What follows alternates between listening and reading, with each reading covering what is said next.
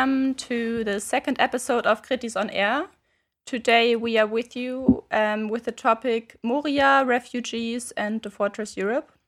We are your podcast for left voices on healthcare and society. And today we are with you in English because we didn't want to miss our special guests. I am Aki and I'll be hosting this episode together with my co host Deborah. That's me. Hi. We will be discussing the threat Corona poses to refugees and specifically at Europe's outermost border on the Greek islands. We will go into greater detail with respect to the massive human rights violations committed in the name of the European border policy.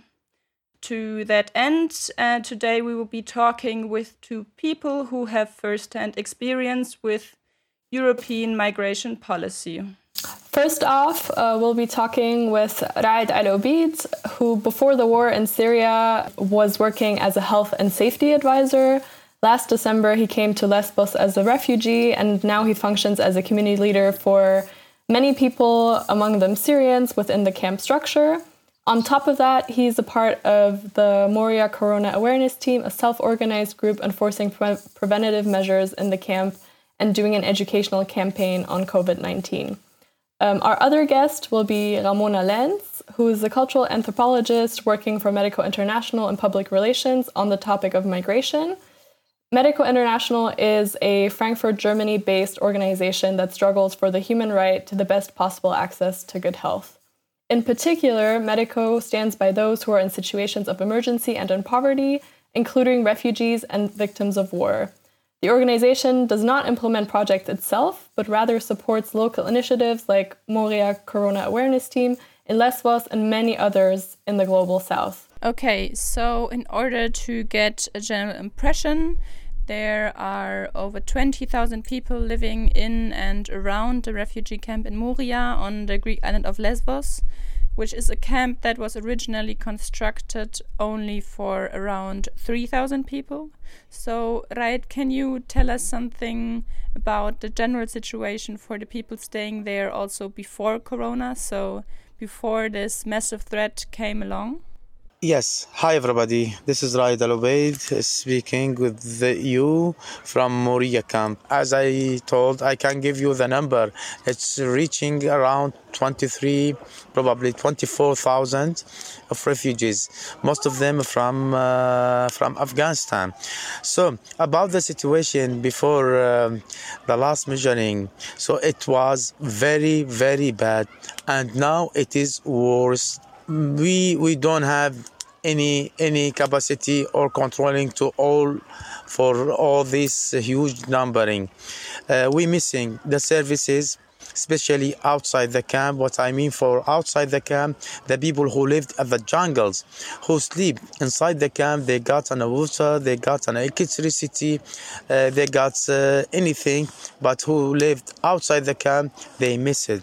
Sorry to tell you that, but this is the truth and this is the real especially with the last measuring before uh, the COVID-19 is uh, uh, measured. Uh, they closed the camp. There is uh, an, a big demonstration happened in the Moria camp, and after that they closed closed the camp because of the fighting, of the violence reasons. Can you talk more about the protests you were just talking about, the demonstrations? What was happening, and why did they close down the camp? So as I told uh, before, one uh, more than a month, four more murders happened in Moria camp. Uh, there is uh, one uh, guy from Congo, he died, and one from uh, Yemen, he died also, and there is one woman from Afghanistan and one from Iran. So four murders be one month. So because because of that, we got an, an a big things. Two days before the, we have an, a big fighting between Afghans and Afghans between each others using saws, using knives, using stakes, iron stakes, and other things. And a big fighting happened two days before, and even the police they cannot control about them, and a lot of injury here in Moria camp. We missing, as I told, more things here especially the Arabs communities. because the big number of Afghanistan people here and there, they controlling about everything. They got on a market like shopping and uh, they using many things here in uh, in the camp by force they stolen they forced they attacked even the, they attack the women's during night they take their mobile phones they take their uh, auspices they take their papers their money everything. Four five six guys each group they uh, using their uh, with masks during night using the knives uh, and uh, taking everything from the people. Even the police they cannot do anything. This is a comment that we're adding post production because we were thinking within our own group that produces the podcast to cut out all parts of the conversation where Raed said things that could be perceived as racist or that seemingly are contradictory with him being a refugee like you know shouldn't he have some kind of spontaneous solidarity with other refugees? In this case you know he was talking about afghans being criminals etc and there are some other you know points of the conversation where similar um, sentiments come up. And for us we wanted to cut them out because we were also scared that they would somehow devalue all the other you know right and important things that he said but also because we didn't want people to think that we were okay you know with racist statements or things like that. And it's in the discourse on the left sometimes difficult to hold these contradictory positions. You know, that someone might be structurally oppressed, but that because they're structurally oppressed, it doesn't necessarily mean they have a spontaneous revolutionary consciousness or that they can structurally analyze in a way that calls for a collective political response to the circumstances that they're living in. And because we perceive them to be oppressed and because that has become a moral category of, you know, pure and good to be the, you know, victim or the structural victim in a situation, um, it's sometimes difficult when those structural victims themselves, you know, hold positions that could also be read as oppressive. So that was the kind of discussion that we are having, and we wanted to be transparent about it, and um, we wanted to leave it in to continue having that conversation because we think it's important. We will put a more in detail explanation of the discussion that we had and the points that we thought were relevant in the commentary if you are interested. As you said, you know, you can't rely on any type of organization. All the NGOs have already moved out, etc. Can you talk more about this? Can you talk more about what the situation is like with Corona right now, given all of the things that you've told us? Yes, regarding about coronavirus covid-19 most of people here they uh, they afraid from these uh, things. And we try to solve and we try to learn them and explain them what is the coronavirus mean and how you can protect yourself and others by simple ways. Most of ngos they stop the work because uh, also the last measuring as i said also we got something before from the local greece people they attacked the ngos outside the camp and they broke in their cars. Uh, because of that, they stopped their work. Uh, also, at the moment they didn't give anything from for for the uh, to the refugees especially for covid-19 uh, we missing the clinic we got, got a small clinic here for Kitrinos and for msf outside the camp and their duration from morning till 4 o'clock they are walking and a lot of people uh, waiting by lines to, to medication to take the treatment from the clinic and other things. We don't have any doctors here in Moria. For example after four o'clock if we got on a one case during night especially uh, for the old women's or for the children's uh, we don't have any doctors. There is one uh, one uh, doctor for for the army.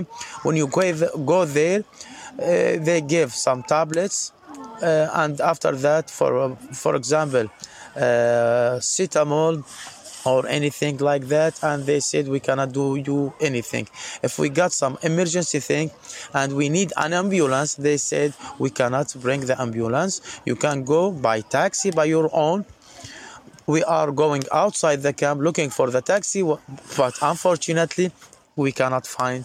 And for that, we return back to our tent. This is the situation. About the services, about the clinic, it is zero. About the safety, it is zero. Trash here and there, inside the camp and outside the camp. So, about food lines, also, people fighting every day to take their meals. Uh, they come thousand and thousand person go together to take to fight to take the mills and to take the water. And nobody can control about that even the police and the army. Okay well now that you told us about how the situation in the camp is endangering people that with the um, closing down because of coronavirus there is more violence coming up because people are in such a close space and that the medical situation is nowhere near to support people who already have um, health issues or who will get infections. So, a question to Ramona because, I mean, in Germany and other European countries, now with the threat of coronavirus, all gatherings of two people or more are forbidden. While we heard that in Moria, there are over 20,000 people in a quote unquote gathering and that they are not protected and people cannot practice the essential social distancing in order to prevent the virus from spreading and if it will reach the camp. So ramona can you can you tell us what you think about why the eu as a former nobel peace prize winner doesn't do anything about it I mean, as Raed already pointed out, refugees protested against their conditions. Human rights organizations pointed out for many years now that the situation in the Greek refugee camps is desolate.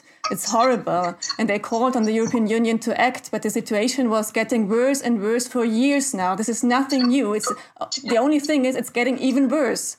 And there was a relocation plan that was never implemented. The idea was that people from Moria and from other camps are brought to other European countries, but this never happened. The misery was accepted with open eyes. And now, with the fear of COVID 19, action is uh, even more urgent than ever, but still nothing is happening. One problem is that the European Union is not united. Europe's right wing governments are totally opposed to accepting refugees, and the others are insisting on an even distribution, which is not about to happen at all. And this controversy is blocking the EU. Today, there was a ruling by the European Court of Justice which confirms that Hungary, Poland, and the Czech Republic have violated EU law by refusing to accept refugees from Italy and Greece. But unfortunately, this will not change anything. It's too late because the underlying decision was suspended in between. So this ruling will not change anything. So within the EU, nobody is stepping up in favor of refugees and nobody is taking responsibility. European governments continue to blame each other while people are dying.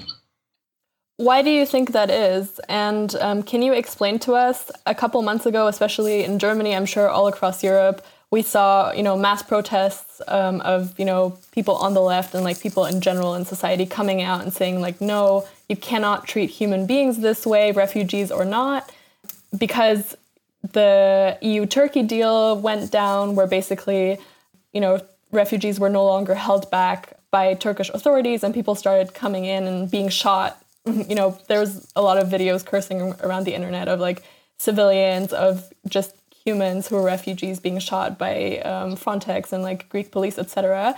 Can you explain to us how all of this is connected to the EU Turkey deal, what it is, and tell us more about why it results in a complete suspension of human rights at Europe's borders? I mean, Turkey is hosting far more than 3 million refugees at this moment.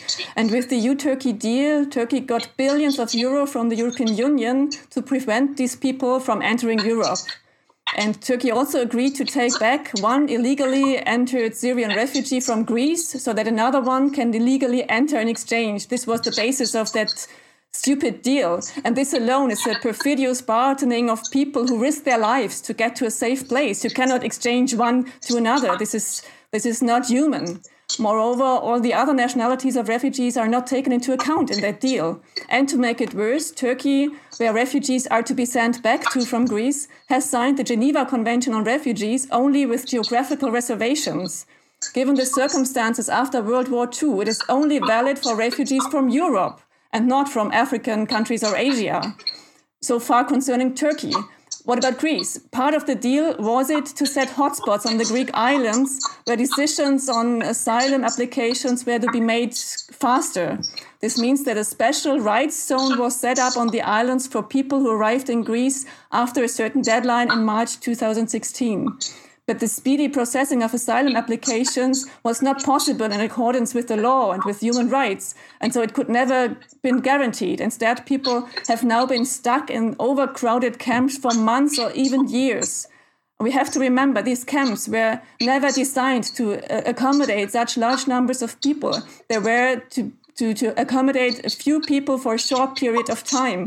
That was the deal. But the reality is another one. People's rights to asylum, to healthcare, to education, to a life in dignity is massively violated because of the pitfalls of that deal. And I mean, it's so cynical when you look at Europe, who always talks about moral and how they are supposed to be a union of certain values, but then you see that the European Union, as well as the Greek government, are completely suspending. They are violating European and international law. They are violating human rights.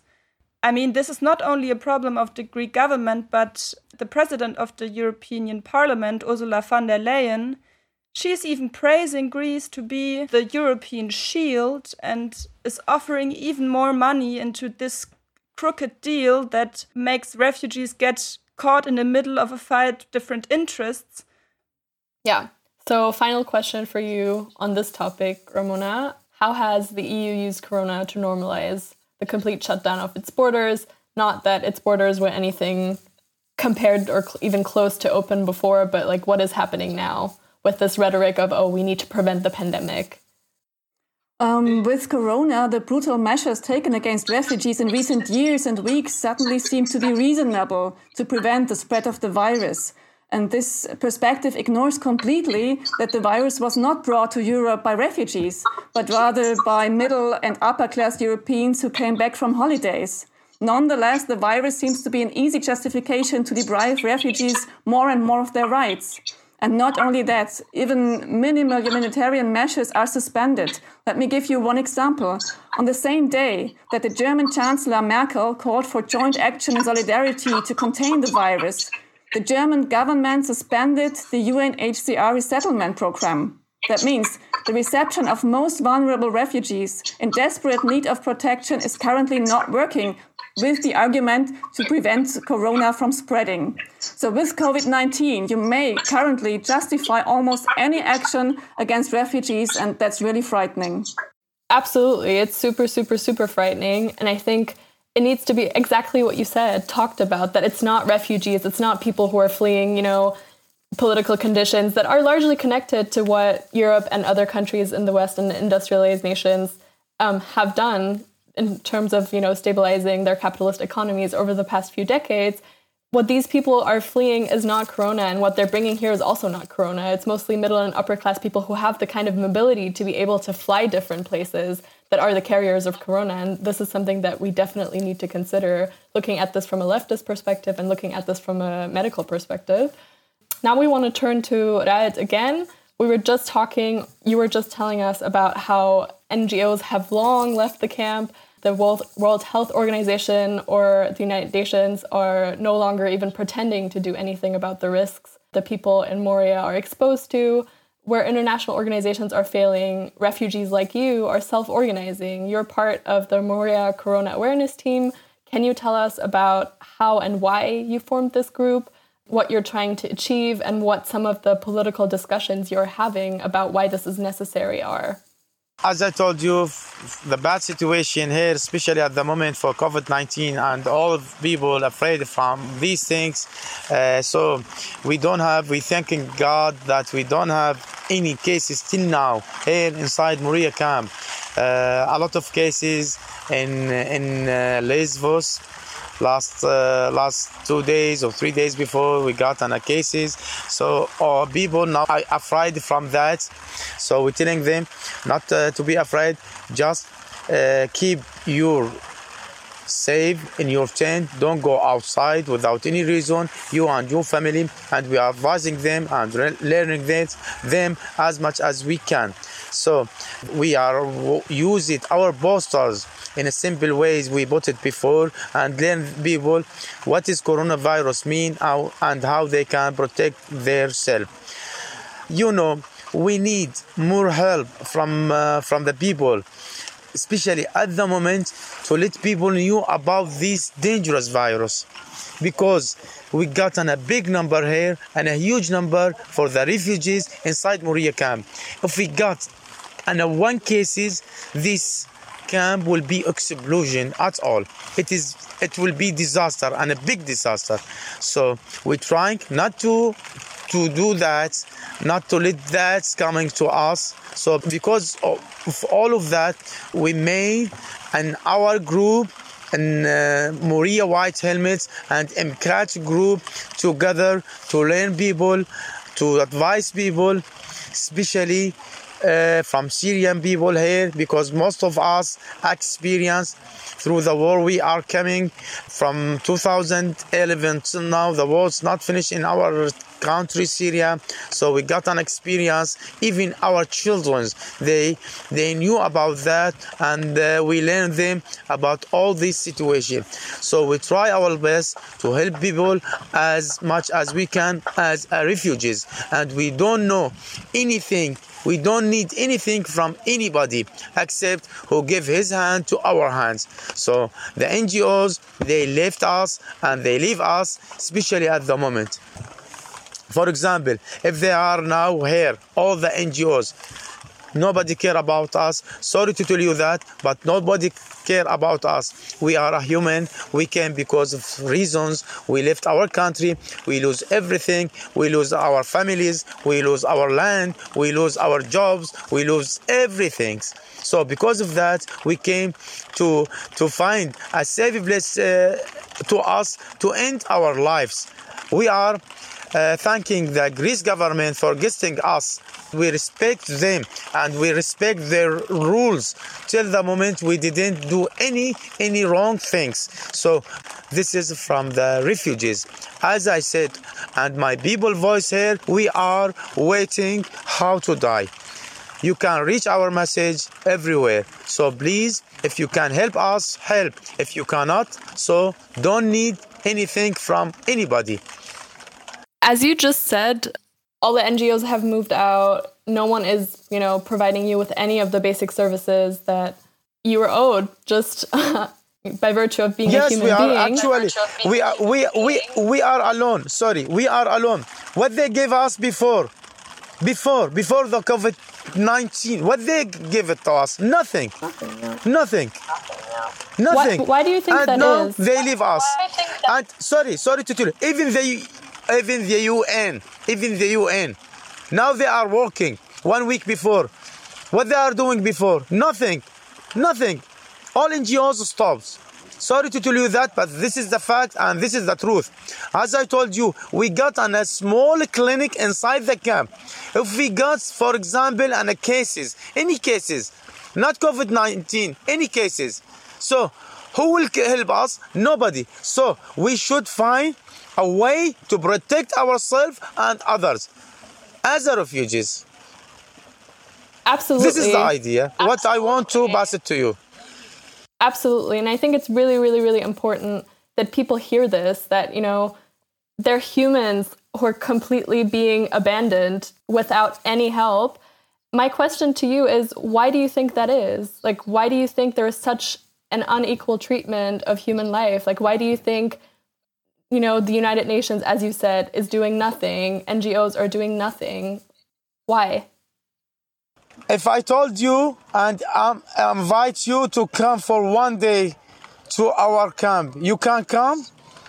and you can live in the jungle without water, without any any any supporting, without any facilities, without anything, without any services.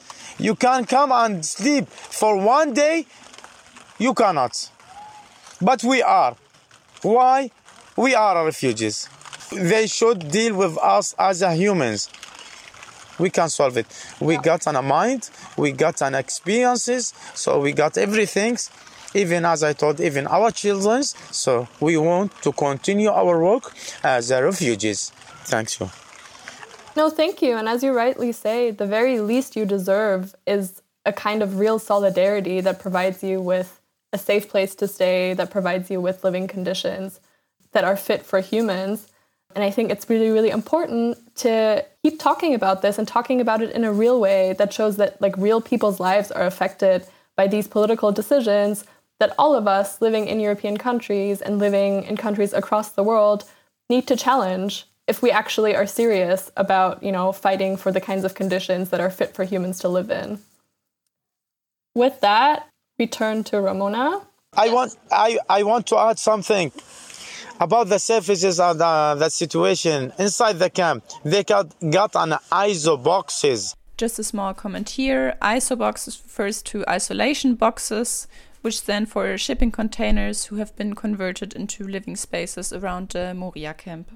So, where is the justice to put at least 15 person or 20 person in the in the ISO boxes in the caravans? It is it is it is impossible. Which kind of service is this? Which kind of NGOs? Where where is the NGOs? to put 15 person or 20 person. This is inside the camp. What about the outside the camp? They given a one tent and they said at least four persons should, they should live in this tent. How it was? It's impossible. It's horrible. Where is the NGOs? Where is the UN about that? Nobody care about us. Nobody. So because of that, we we we will find a solution for us and we can protect our, ourselves and others. And we can protect the NGOs if they need from us anything we can lend them. We can give them more than their knowledge because we are experienced as as a Syrian refugees. We got many things in our package yeah, and I mean, it's also really, really important what you say that you, as someone who lives there and who experiences this every day without any help whatsoever, obviously know better, you know, what the, the needs of the situation are than, you know, other people who would be coming in from the outside. We do want to ask you, Ramona, though. He was just talking about how they're left all alone by all kinds of governmental instances, you know, World Health Organization, United Nations, NGOs, no one how has the Greek government responded with respect to the people in Moria and the fight against COVID 19? What is their strategy? Do they have any strategy? Do they, you know, give any shits about refugees? Do they not give any shits about refugees? I mean, it sounds like the latter, but I still, I'm sure we'd all like to hear your response.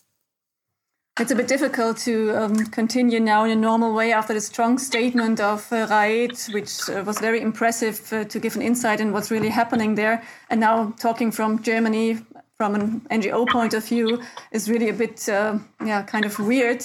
He is right.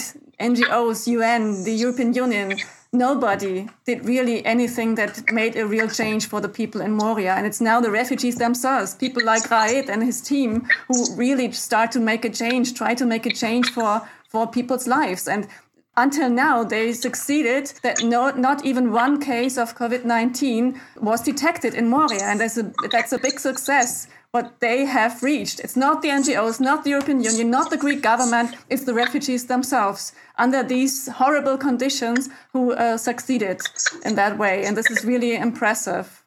Sorry, sorry, there's uh, one comment, please. Of course. Yes. For example, about the rubbish. Why they clean inside the camp and they didn't clean outside the camp? Why? And even cleaning inside the camp it's nuts i, I can give them 40 50 percent for cleaning I mean, you told us about that there are people living outside of the camp as well, right? So that is what you're talking about? Yes, even even who who lived inside the camp. It is a lot of rubbish, a lot of garbage inside the camp. But the truck came inside. Why they didn't come outside? Rubbish here and there. So because of that, we collected the rubbish outside the camp. My team, not as uh, NGOs, as refugees, and also we thank thanking very much. Stand by me, Lesvos for supporting us. So we thanking them very much. Also, Starfish, now they are going to be with us. We got on a wash station. We give it and we put it in front of the Moria camp to let people to wash their hand when they are coming from uh, from Mytilini, for example, not allowed to go inside the camp to wash their hands and to learn people about that. We got uh, many things to do. And especially looking at what you just said, that the international organizations are failing the people living in Moria, this makes your work even more important because, I mean, you told us before about the educational side of uh, your concept that you tell people about how they can protect themselves as well as possible. And the other thing that you just described with enforcing hygienic measures like taking care of the rubbish, building stations for water so people can wash their hands because the government and international organizations are failing in providing people with the most basic infrastructure of running water, which is so important in general, but even more looking at um, the threat that is posed at the people in Moria with, with COVID 19. And so far, it's only luck and also the work of you there that there hasn't been a case reported yet, but we don't want to think about, although we need to think about what would happen if the virus would reach the camp. So maybe we can get to the point where we're asking, like, what needs to happen? What what is the most urgent at the moment? Like, maybe first Ramona, and then right, you can you can tell us about what's the most urgent right now. Yeah especially given that, you know, we're all not in Moria, we're not actually on ground, and we don't know. I mean, we just had to have Raed explain to us what he meant by gathering trash or what he meant by washing hands, because obviously we don't know the immediate needs. And I mean, everything that we've heard you say, Raed, points to the fact that self organization is the way to go because, you know, that's by the people for the people who are on the ground and who know their immediate needs the best. Given all of that, what can we as internationalists in Germany and elsewhere in Europe do to organize for a future without borders, Ramona? What do you think? What needs to happen politically that we can do right now? I mean, first and foremost, Europe has to return to its values and take humanitarian measures to defuse the situation in the camps in Greece. I mean, this is the most basic thing. We brought back uh, people from many countries who were on holidays back to Europe, and it's not possible to take a few thousand refugees from these horrible conditions. The most basic thing. We brought back uh, people from many countries who were on holidays back to Europe, and it's not possible to take a few thousand refugees from these horrible conditions uh, in that big European Union. Um, the people must be evacuated if they like, of course, not in an arbitrary way and not against their will. But I think this is the only way to do. There, it's not be only because of COVID 19, it's because the situation there is horrible. This is not there's no life and dignity is possible there. There is no access to healthcare. There has to be done something if the European Union wants to be the Nobel Prize winner it is. We now need to do everything in our power to ensure not only that humanitarian measures are taken, but also that the rights of refugees are not further eroded. And right now, it's important not to be fobbed off with some minimal humanitarian measures, but to defend the rights of these people and to support what they are doing in the self initiative there. We are unfortunately a long way from a future without borders, but fortunately, however, there are no limits to solidarity, and we can continue to stand up for each other. And I mean, just what you said about the cynical part of European actions, because Germany alone has mobilized 50 million euro to charter special flights for bringing tourists back home because of countries locking down. And This shows how such a big difference is made between people who have a certain uh, nationality and other people, and that there's a lot of money spent for people who are just uh, in hotels that are closing down, but then other people who are not in hotels but in in refugee camps with the poorest conditions that the European Union doesn't care about them. And this example shows that the possibility is there. It's about political will that is failing. We need to talk about this and also coming back to Raed, what can we do? What do you think is the most urgent right now coming to an end? What people need to remember and what you expect from international communities to do now?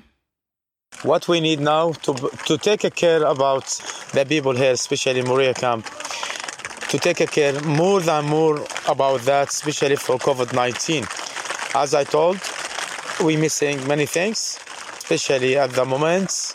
Who lived outside? We missing the services.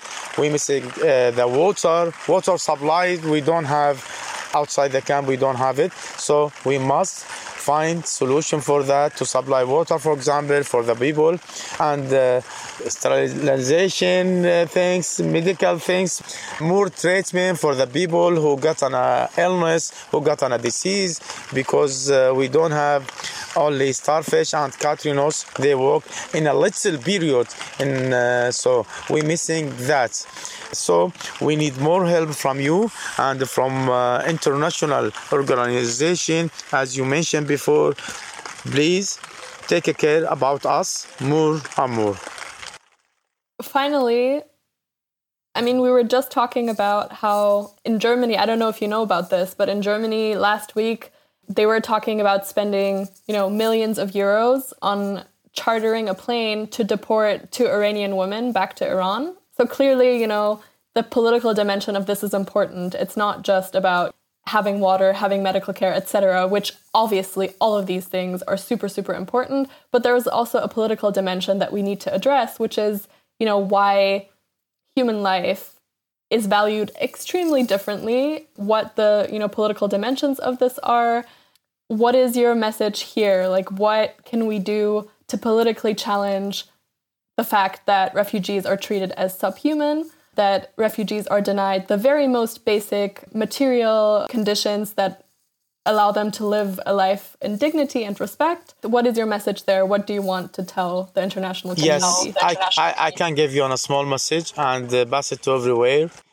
As I told before, we are waiting how to die. So, if you understand what I mean about our message, so please pass these messages everywhere. Thank you so much. Thank you. Well, we're about to round up this podcast. Is there anything else that we haven't talked about that you'd like to say or things that you want to discuss before we leave? Maybe we'll start with you, Ramona. Is there anything else that you want to say? A few last sentences. I mean, as you said already, it's not a matter of resources. It's not a matter that we don't have the money to accommodate refugees in Europe. We see right now how much money is spent on border control. Within a few days, 700 million euro were given to the Greek government to, to protect its borders against refugees. If that money had been given to Greece before to protect refugees, what have would have been reached now? We would not have been we would not be in that situation now. The conditions in Moria would be much better if the money would have been spent in a more responsible way before. And now, as you mentioned already, a lot of money is spent to deport people. A lot of, a lot of money is spent to bring um, tourists back there is enough money.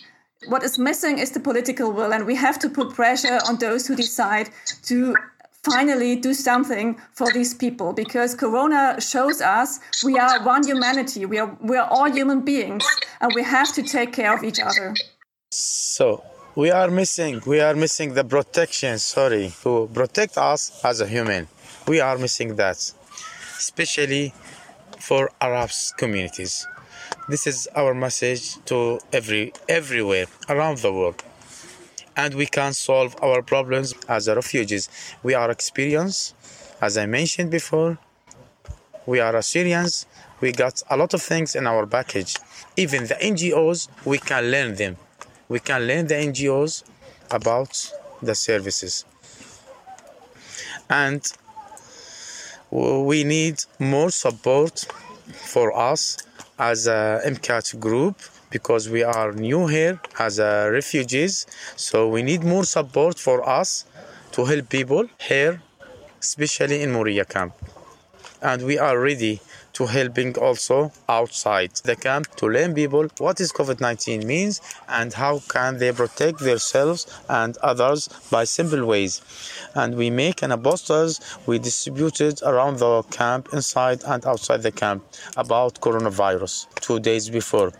And uh, we are starting three days before to collecting the rubbish especially outside the camp.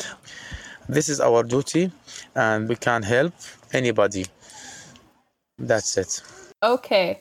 Well, I think we just need to, because I think sometimes you hear things and you don't realize how incredible they actually are. I think what we just heard Raed say multiple times throughout this podcast is that they're in fact self organizing to a point where they're offering services to people outside of the camp. I mean, it's wild if you think about the fact that, you know, these are people who, of all different origins and different sort of backgrounds, fleeing war, fleeing often war that is the result of international dynamics, ending up in Greece and self-organizing to a point that they're collecting trash for people outside of the camp, that they're you know providing security um, personnel, that they're um, educating each other, and in a camp of over twenty thousand people, being able to halt the spread of corona is is mind blowing. I mean, we haven't been able to do that.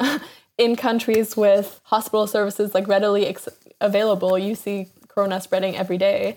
I think what we've learned in this podcast, and I think what is really, really important for us to remember as we try to build up the kind of perspective on the left that is able to challenge these disastrous, unhuman, and debasing conditions that people have to live in every single day, is that the contradictions on the European side of announcing ourselves as a Nobel Prize winner, as the bastion of human rights and liberalism while at the same time, you know, sending Frontex to kill human beings on its outermost borders, for paying other countries to keep refugees there. I mean, we only have to turn to Libya, where uh, an internal slave market has arisen again after however many years, because the European Union pays Libya and the Libyan Coast Guard to stop refugees from crossing into European waters these types of things, you know, these contradictions within what the European Union, what the capitalist states and governments here